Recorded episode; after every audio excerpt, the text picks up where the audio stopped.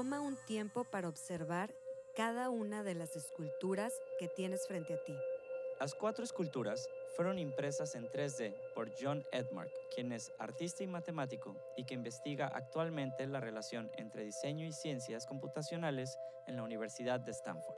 Cada una de las estructuras fue diseñada tomando como inspiración las propiedades numéricas que existen en la naturaleza, específicamente los patrones en espiral que utilizan diversas plantas como estrategia de crecimiento. Esto lo puedes ver en flores como los crisantemos o los girasoles y también alcachofas, piñas, cactus o incluso la estructura interna de un caracol.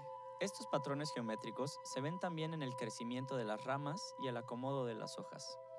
En ese sentido, diversos frutos o especies vegetales se replican a sí mismas con un patrón de crecimiento que se copia continuamente.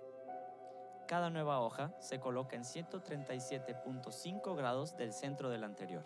Aquí podemos ver la conjunción entre naturaleza y matemáticas, porque estos patrones responden a un fenómeno matemático, la secuencia Fibonacci. Fibonacci era la forma como llamaban a Leonardo de Pisa, quien dio a conocer la secuencia en Occidente en el siglo XIII. En la India se conocía desde mucho antes.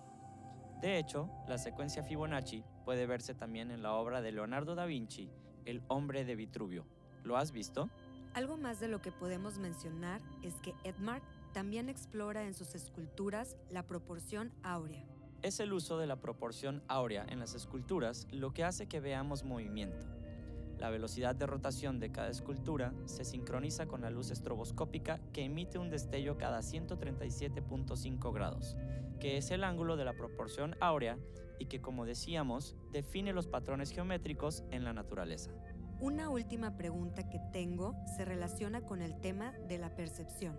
¿En realidad se mueven las esculturas? Si observas detenidamente cada una, verás que tienen diferentes velocidades, pero el tema del movimiento tiene que ver con nuestra percepción. Este efecto se relaciona directamente con la forma como vemos el cine. Las esculturas no se mueven, nosotros percibimos el movimiento. Esto ocurre por la forma como nuestro cerebro procesa e interpreta la información visual. ¿De qué otras formas se utiliza la secuencia Fibonacci o la proporción áurea?